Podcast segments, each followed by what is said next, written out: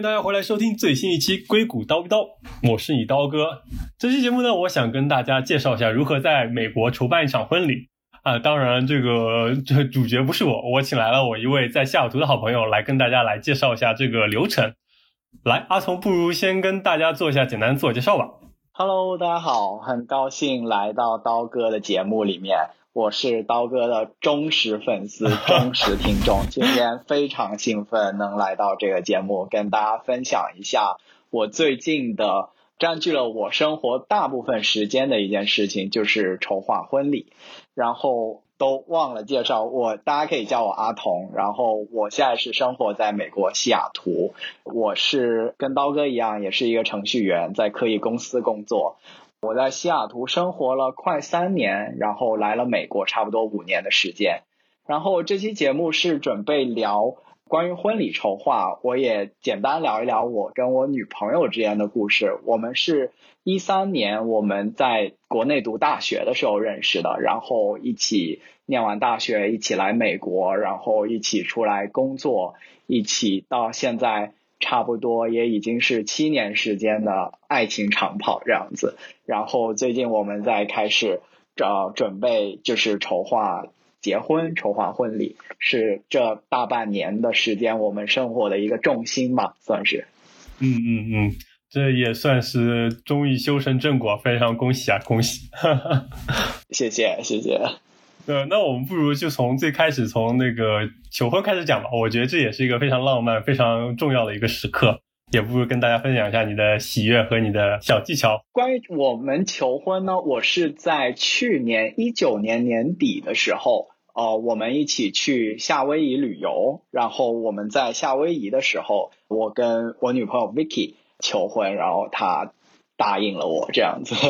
关于求婚，其实。我比较想跟大家分享的一个是关于钻戒围绕，因为 就是求婚的方式，肯定每个人都有每个人的故事啊，每个人都有每个人的心思花在里面，可能就是没有太多可以跟大家借鉴分享。但钻戒倒是一个我没有花很多心思、花很多时间，可能也会花很多钱在上面。哦，总的来说呢，关于买钻戒。你如果在网上搜，你会看到有很多专业的教你鉴定怎么看一个钻戒好不好，怎么看它一个证书，怎么解读。关于这方面，其实网上有很多文章。但在美国买钻戒有一个小技巧，就是说，因为我们知道有的州是没有消费税的，对，然后有的州的消费税比较高。然后钻戒一般来说又是一个比较贵的东西，呃，你可能会花很多钱在上面。所以你如果提前去有计划、有准备的话，比如说我们在西雅图隔壁俄勒冈州波特兰就是一个免消费税的地方，那我们是可以省下来挺大一笔开支的，在这个上面就跟西雅图相比，可能省了百分之十的钱，可以在这上面。然后对于西雅图的人来说，可能去隔壁比较方便嘛。但我知道有可能在美国其他地方的一些朋友，他们可能周围没有免税州，或者就是离得比较远的话，可能就没有那么方便。我的建议是说，如果大家提前越久准备，包括求婚、婚礼。策划整个事情，你提前越久其实是越好，你可能会有更多的这个空间去计划去做一些事情，比如说买买钻戒这个事情，你可能并不住在这个免税州的附近，但如果你很早很早就有这个准备，那你可能去出差去旅游的时候，你可能就可以顺便一起钻戒给买下来这样子。嗯嗯。我之前听说那个在这边的潜规则，说是就是三个月的工资购买钻戒的价格大概是这样一个区间，是是这样子吗？这是江湖规矩。其实我自己是差不多是这个 level，然后我其实也有问一问我身边的朋友，大概差不多都是在这个区间里面吧。这个，OK，毕竟。我觉得这个还是一个挺神奇的事，就是我跟我女朋友，我们两个都是程序员，都是理工科出身，其实本身是算是比较理智消费的人，但毕竟结婚是一个我们都觉得很有纪念意义的事情，然后希望我们的爱情能跟钻石一样永恒吧，希望，所以我们都决定在这里面最后多投资一点，在这个上，我们也很高兴吧。嗯嗯嗯，对，也挺好的。我而且我觉得你们也有这个经济实力。然后还有一个我可以分享的一个小点，就是说我们我们因为当时年底要去夏威夷玩，然后我想在夏威夷玩的时候跟 Vicky 求婚。是。我有一个比较不放心的，就是你也提到这个价格是一个我们可能买的是稍微比较昂贵一个价格的钻戒嘛，然后。我是想着从西雅图带去夏威夷，然后我们在夏威夷玩十天，要换不同的酒店，去很多不同的地方。我其实比较担心这个万一丢了怎么办，就是那就太心痛了这个。但其实说这边其实钻戒你都是可以买那保险的，然后保险一般的价格一年的价格是你这个钻戒价格的百分之一左右，所以我当时。就是我看了一下它这保险的价格和它的保的内容，就包括你丢失啊或者损坏，它都有全保，我觉得还是比较好的。然后当时计划的是说，可能未来一年就除了去求婚，就去夏威夷，我们要带着去很多不同的地方，我们可能到时候还要拍婚纱呀，包括办婚礼啊，去很多不同地方都会要带着这个钻戒。然后买了这份保险，会让我觉得就是。安心很多很多，这个是 一个小分享，对重要的小技巧了啊，买个心安也是挺好的。是的，好，我觉得求婚和钻戒这个部分聊的差不多了，不如跟大家分享一下在美国是如何领证的吧？是不是像大家传说中那么简单？OK，关于领证呢，其实我跟 Vicky 也还没有领证了，在美国这边可能跟在国内结婚有一点不一样的地方，就是说在国内。大部分人都会提前领证嘛，然后在婚礼当天可能只是举办一个仪式啊，一个流程这样子。对。但是在美国这边呢，很多人其实婚礼当天你看到的那个流程，它就是他真正注册结婚的过程。哦。然后就是新人他们在那边，他们会交换戒指，会说誓言，然后会有一个牧师带着他们做这个流程。那个牧师不是随随便便任何一个人都可以的，那个牧师需要是一个在这边在政府有一个这个资质的人，他才能见证来帮你注册结婚。然后宣读完那个流程以后，那个牧师会带你到后台再去签一些法律文件，签完了以后你们就注册结婚了。所以领证其实是婚礼的一部分吧。当然也有很多人现在会做这个提前领证啊，因为他们想，其实有很多考虑，有可能大家想挑一个良辰吉日，也或者说有一些税务方面的一些考虑，或有可能有很多考虑吧。也有人会做这个提前领证，但是对于这部分，其实我并不是特别了解提前领证应该去怎么做，因为我们的计划是想在婚礼当天。然后就在婚礼当天领证这样子。对，听起来也这样也比较浪漫嘛，就整个仪式就感觉走完了，然后非常神圣的，或者说是这样顺利的拿到了自己的结婚证，然后这一套流程走完，也感觉是非常一个完整完满的感觉。是的，是的，我们也是这么期望的。那就先预祝顺利了。好，谢谢，谢谢。所以说，筹办婚礼需要考虑哪些东西呢？你不如先跟大家罗列一下，然后我们可以一一展开。OK，对于像我们在美国生活的中国人来说，筹办婚礼第一个要问的问题就是，你的婚礼是想在中国办还是在美国办？就是有很多不同的选，有的人可能会选择说回国去办，然后有的人想在美国办，这是一个一个很重要，大家要先想清楚的问题。然后决定了以后，那像我们是决定了在美国办，然后之后。我觉得有两个可能比较重要的选择要去做。第一个是确定婚礼的日期跟场地，这两个是一个有点像是捆绑在一起的一个问题。嗯，因为不同的场地，他可能有的人他会提前很久去确定这个租这个场地，所以你可能不是那么容易去挑到合适的日期，所以你要去两个一起看。然后另一个比较大的。你可能要决定的问题是，你要不要请一个婚礼策划？婚礼策划就有点像国内的婚庆公司了。然后你是要决定全程是自己办呢，还是说呃你要请一个策划来帮你办？然后这些问题都想清楚了以后，其他的很多问题就顺其自然就会解决了，这样子。OK OK，行，我不如一点一点展开来讲，我都觉得还 OK，蛮有东西可以聊的。就比如说你说的第一点，我刚一开始还没有想到，被你这么一讲，我觉得也是一个大问题啊。因为比如说你就决定在美国办的话。比如说国内的亲戚，你就可能不能所有的人都请过来吧，就感觉会有一个取舍。比如说你是怎么考虑的？就是在中国办、美国办这一点。是的，其实这是一个很大的问题。包括我身边很多朋友，其实一半一半吧。我可能有一半的朋友他们选择在美国办，有一半的朋友他们选择在中国办。嗯，我们当时最大的考虑是觉得说，首先我跟 Vicky 都在国内来自不同的地方。然后我们本身如果要回国办的话，可能就会稍微麻烦一点，因为就在不同的地方嘛。然后我们两个都是比较早就去外地读书了，就 我们去上大学，就我们去上海上大学，然后后面又来美国。很多我们的我们自己的同学朋友，他们都不在我们。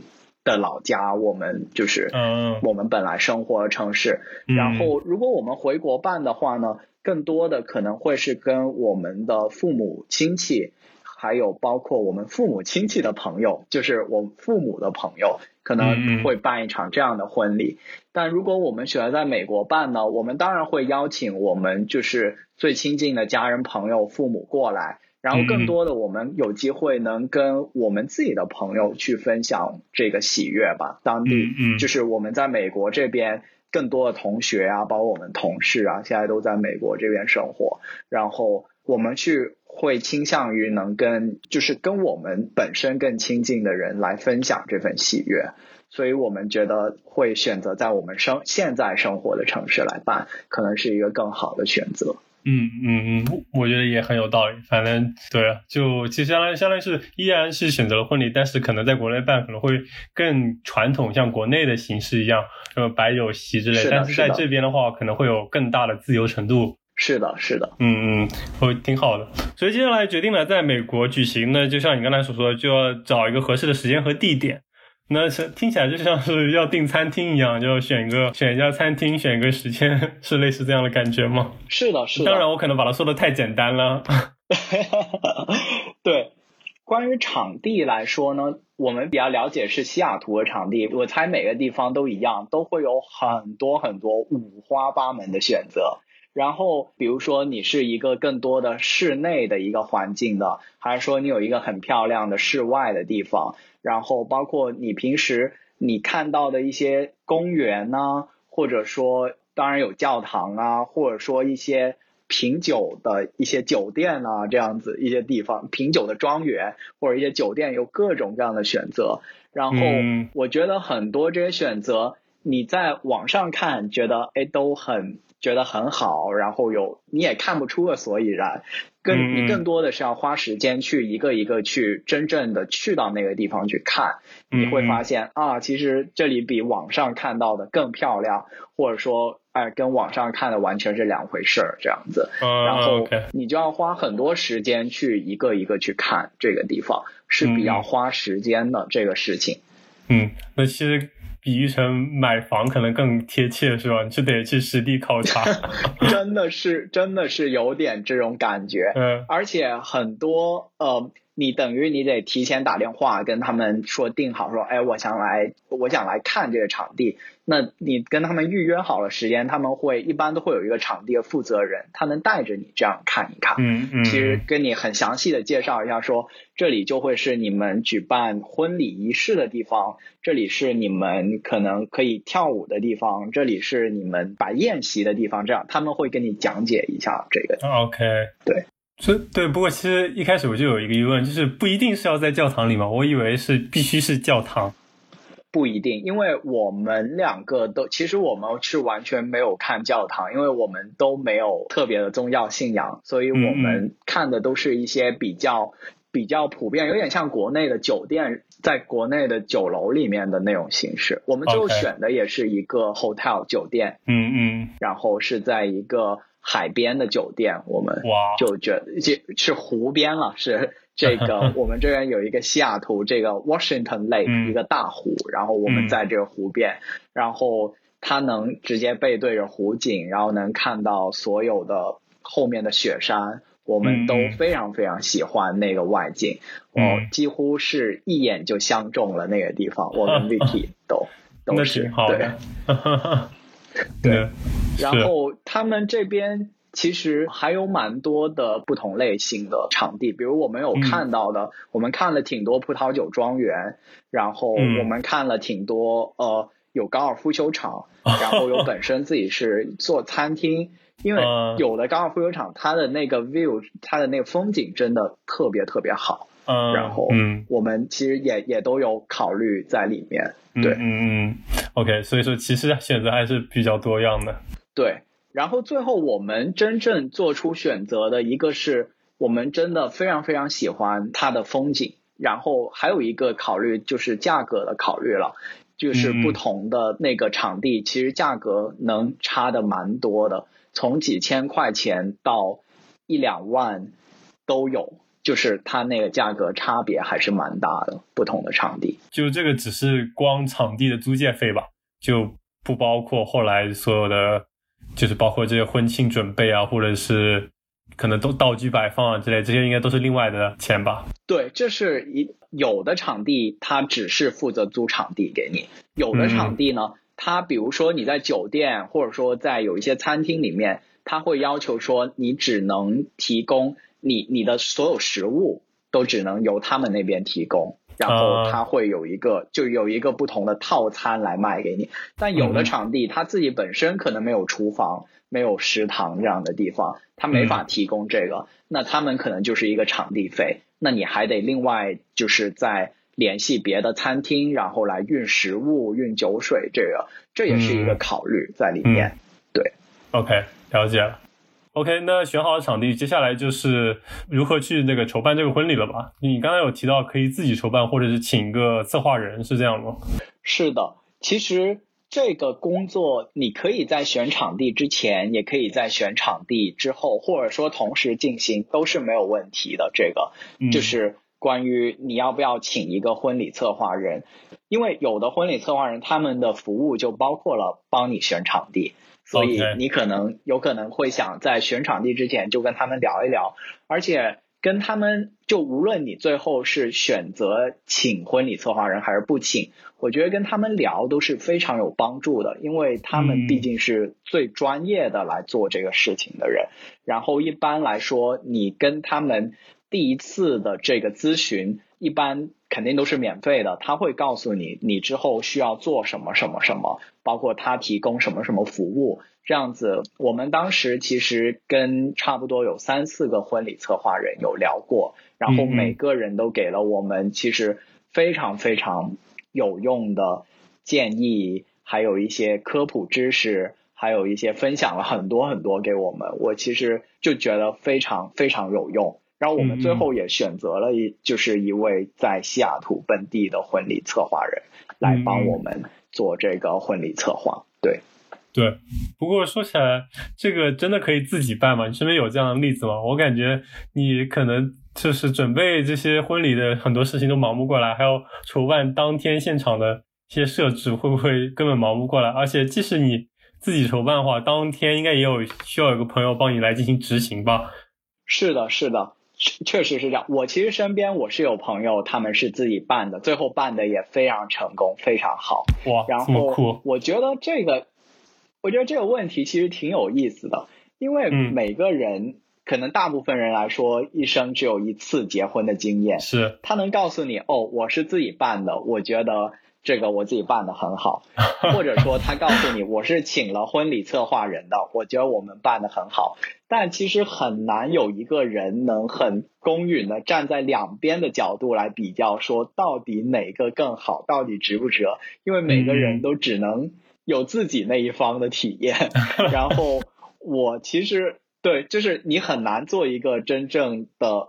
就很公允的比较啊，有点像，就不有点扯远了，但我觉得有点像我们当年出来留学的时候，可能申请的时候，有的人他请了中介帮你准备，有的人没请，但你最后你问学长学姐的经验的时候，他每个人都只能告诉你我请了，我觉得很好，叭叭叭，或者说我没请，我觉得我完全可以搞定。最后大家都成功申请到了，所以你听完下来，你没法真的判断出哦，那我到底是请好还是不请好，因为没有人能这样告诉你。是的。那我们最后是请我，我是觉得挺有意思的，这个就这种经验分享，因为留学也是，你每个人可能大部分人都只申请了一次。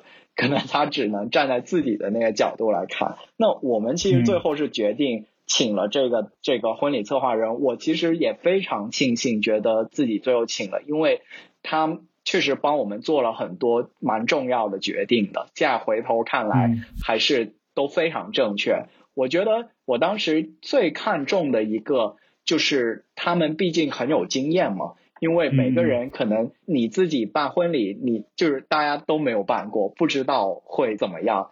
但他们有很多很多客户，然后他也可以 share 一些，就分享给你一些别的客户的一些经历啊、故事啊。我们从中就是有一些经验，我们可以借鉴呢。我觉得很宝贵的这些经验。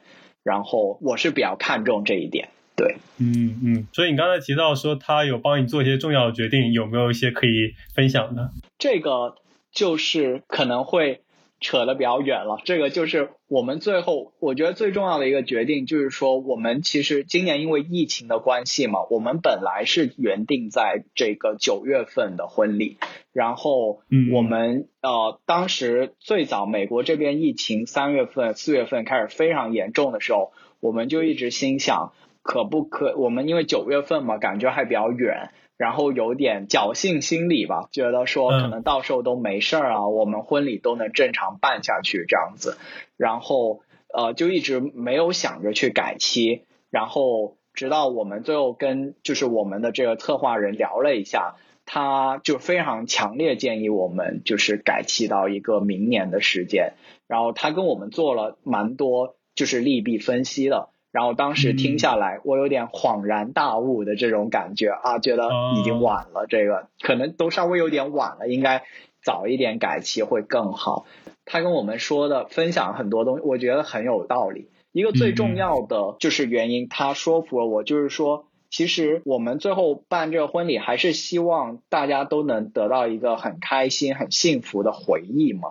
然后包括我们请来我们很多客人，我们都希望客人能开开心心的来，开开心心的跟我们一起分享这个婚礼的过程。那但如果说在现在这这样的一个背景下面，就假如说我换位思考，我今天发请柬给你刀哥，然后你可能收到了，你一方面又会觉得。你可能会想来，然后想祝福我们，但你会有各种各样的担心，就会觉得说到时候疫情会怎么样啊？你来了的话，你的担心可能会多过你的开心嘛。我们的如果我我们请的客人，然后当时我们其实欠缺了这方面的考虑。他这么一说，我就会觉得啊，确实我应该就是站在这个更多我的朋友们的立场上来想一想，可能到时候。如果我们不延期的话，大家可能会有很多担心，对。然后我们现在延期了，每个人都觉得放下一口重担，这个。而且我们一直也 勤俭，也从来，其实我们是比较简单的一个决定，因为我们一直都还没有发请柬，也一直没有开始邀请大家，所以我们延期只是跟酒店那边，就是我们定了场地那边。做了一个简单的这个商量，决定延期就搞定了这个事情，就没有很麻烦的一个一个手续，这样。对，嗯嗯，对，也算是因为做的决定比较早嘛，毕竟提前半年改期了，所以说就相对来说还是比较顺利，也挺好的。目前看来，到九月份，谁也不知道这个疫情到底会怎么样。是的，是的，现在所以说，我就觉得现在越看就越觉得当时做了改期这个决定就非常正确，而且拖得越晚。相当于本来今年大家就是办的婚礼，可能都要往明年改期。你如果拖得越晚，你可能就越难选到一个好的场地跟好的时间。所以我们还蛮庆幸，我们改到也是一个明年夏天的时间，就一个蛮好的时间，明年六月，我就觉得就很满意对这个时间。嗯嗯嗯，对吧？这里倒是也有个背景，就是如果对西雅图不了解的朋友，那就是西雅图夏天六月到九月是为数不多不太下雨、天气很好的时间，对吧？所以说大家都会在这个时间办婚礼。是的，没错，这个西雅图夏天跟非夏天完全是两个世界。夏天这里是世界上最棒的地方，最棒的天气，有雪山，有湖景，都非常漂亮。但是，一到了就是六月之前或者九月以后，就是不断的阴雨连绵，然后天气也比较冷，就不太好。所以办婚礼，大家就像刀哥刚刚说的。大部分人都会集中选择在夏天六月到九月的时间。嗯嗯，对啊，所以说那也挺好的。你最后在婚礼策划人的帮助下成功的改期了。那所以说听起来有了这个婚礼策划人之后，你就基本上没有什么需要自己做的事情了吗？哦，这个其实哦，可能我刚刚还没有说会，他会帮我们省去了很多很多事情。但是我们还是会有很多自己要做的事情，我分开两部分说吧。一个是他能帮我们省去的事情，就是说你婚礼当天，其实你要联系很多不同的人来参与到这个婚礼过程。呃，我们这边叫 vendor 了，就是说就是有不同的参与方吧。比如说你要联系牧师，你要联系甜点师，你要联系花艺师，然后如果你要租一些设备啊，你可能还要。就有专门的租赁公司，有专门的主持人，然后然后可能还有很多一些不同的方面，他们可能如果你自己去去一个个联系的话，你有很多很多人要去联系，而且你每次联系等于说，我刚列举了，可能就有四五个这个不同的方面，然后每个方面你可能会有很多很多的这个。人选，你可能一个要去面试，要去谈，要去讨论价格，就非常非常繁琐。但如果说你请了一个婚礼策划人，他们一般都会有自己的一些合作的伙伴，然后他们合作下来觉得非常好的，他来就是建议你去选择，就他而且他会帮我们包括沟通价格呀，呃，商量一些婚礼的具体细节，他都来帮我们做，这些是等于能省下。这个时间都能帮我们省下来，这个是就是请婚礼策划人能帮我们省的。至于不能帮我们省的很大一部分，其实是新娘的工作了，就是新娘的婚纱，这个是非常非常重要的一部分。那肯定。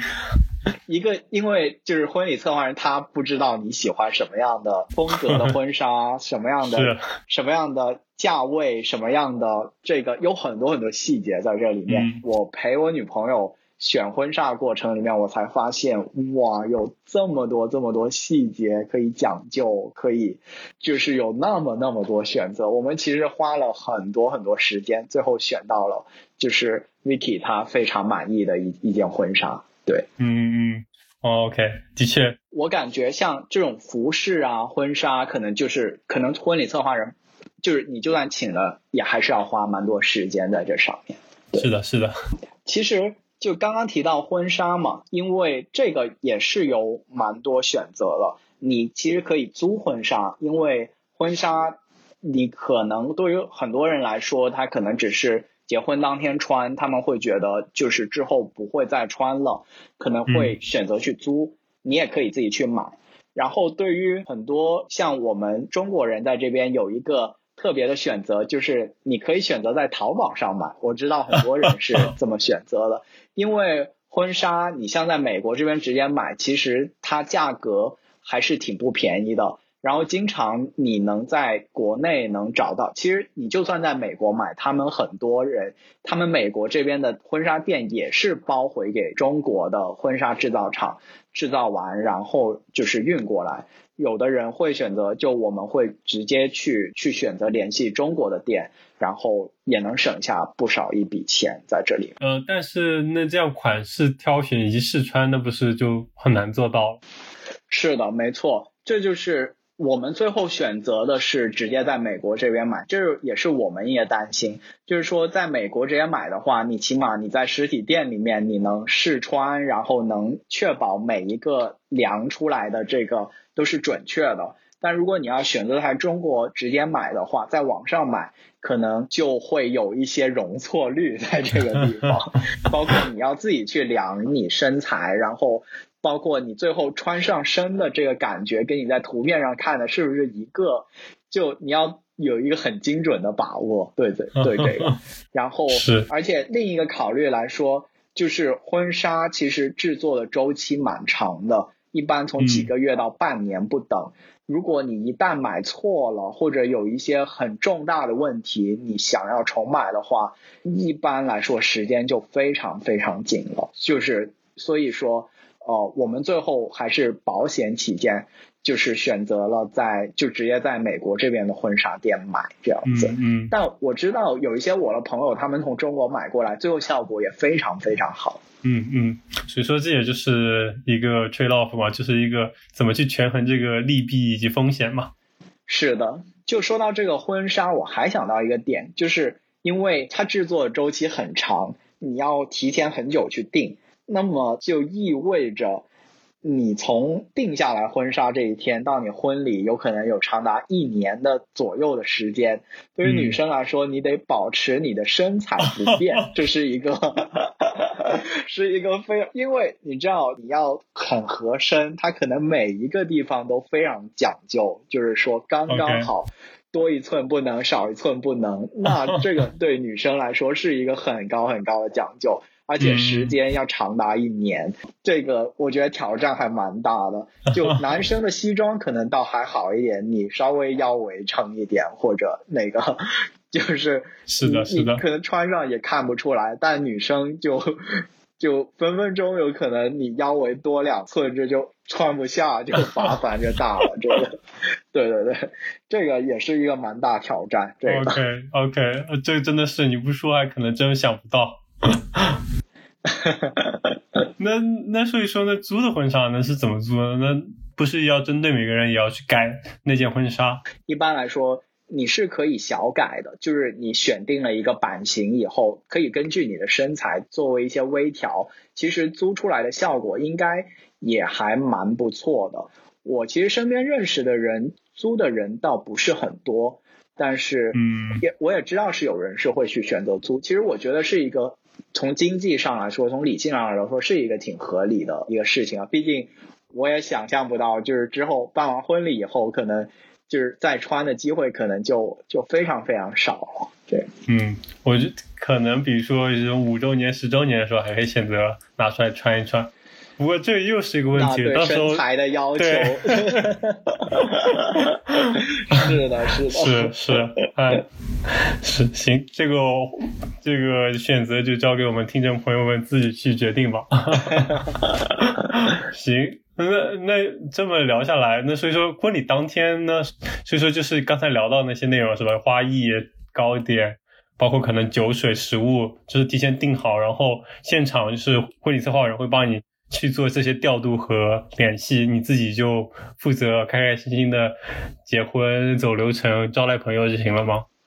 对，这其实是一个就是一个很好问题，就是婚礼策划人很重要的一部分工作是在婚礼当天完成，因为有这么多不同的部分，他要负责整个现场的流程，然后可能要提前很多，大家就开始准备。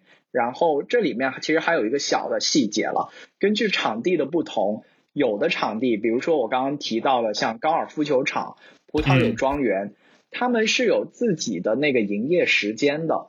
那相当于，比如他们从早上十点到晚上五点开始营业，那五点以后这个场地才能交给你。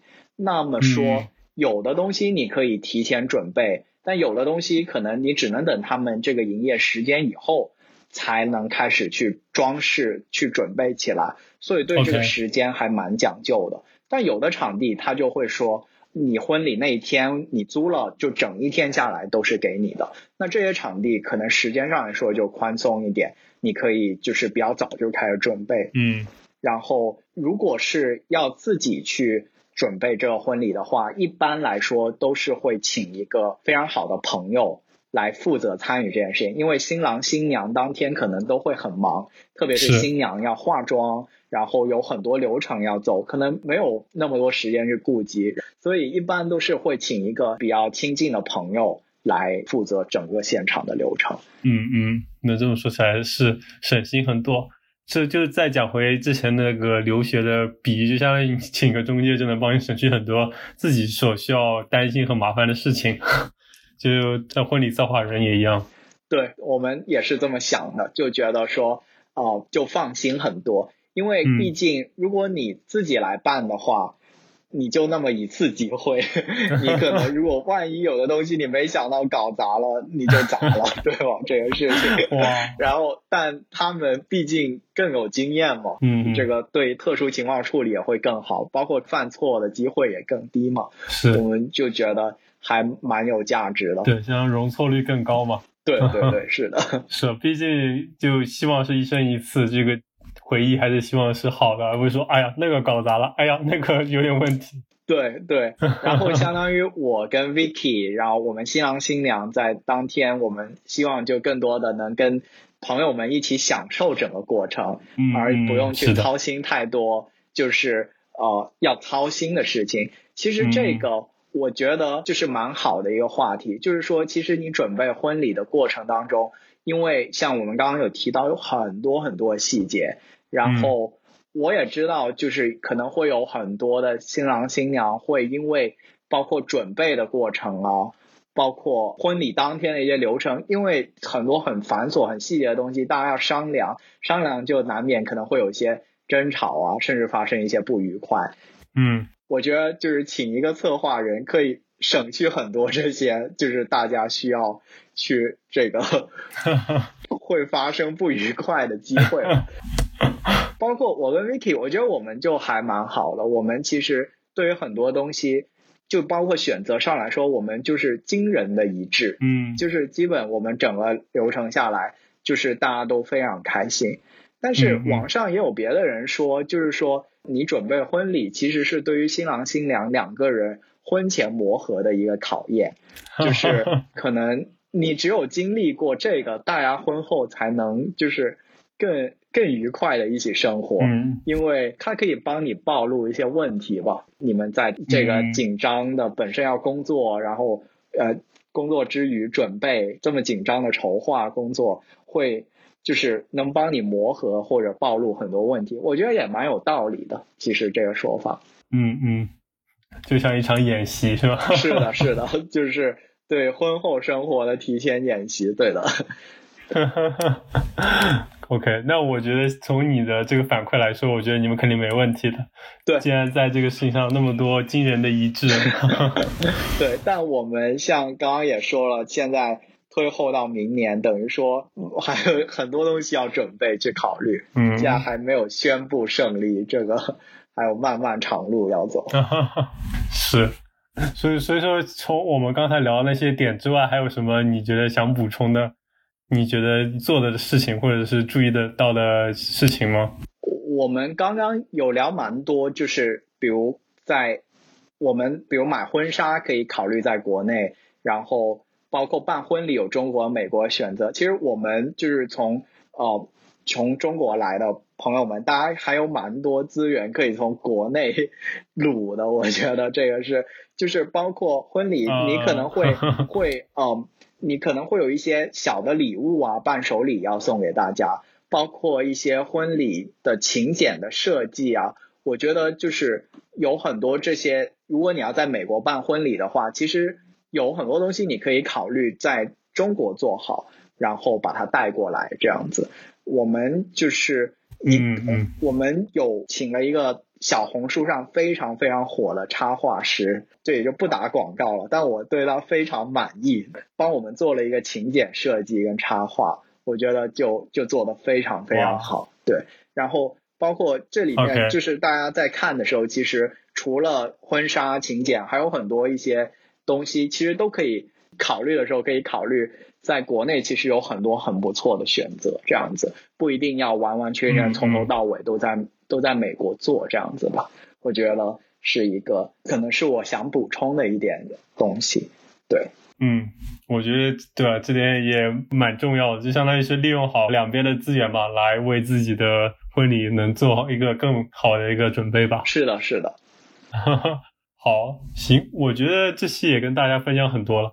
希望我们一年以后有机会再坐下来聊聊当天的策划和当天的一个分享吧。好的，好的。也预祝你的婚礼顺利。好的，好的，感谢刀哥，非常开心。感觉跟大家一开始其实我还蛮担心有没有那么多可以分享，最后聊下来，哇，不知不觉聊了好多好多，我们真的。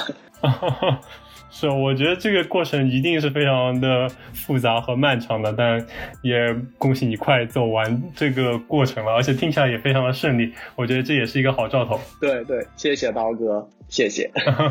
好，我们这期节目就到这里吧，跟我们的观众朋友说再见。好，大家拜拜，拜拜。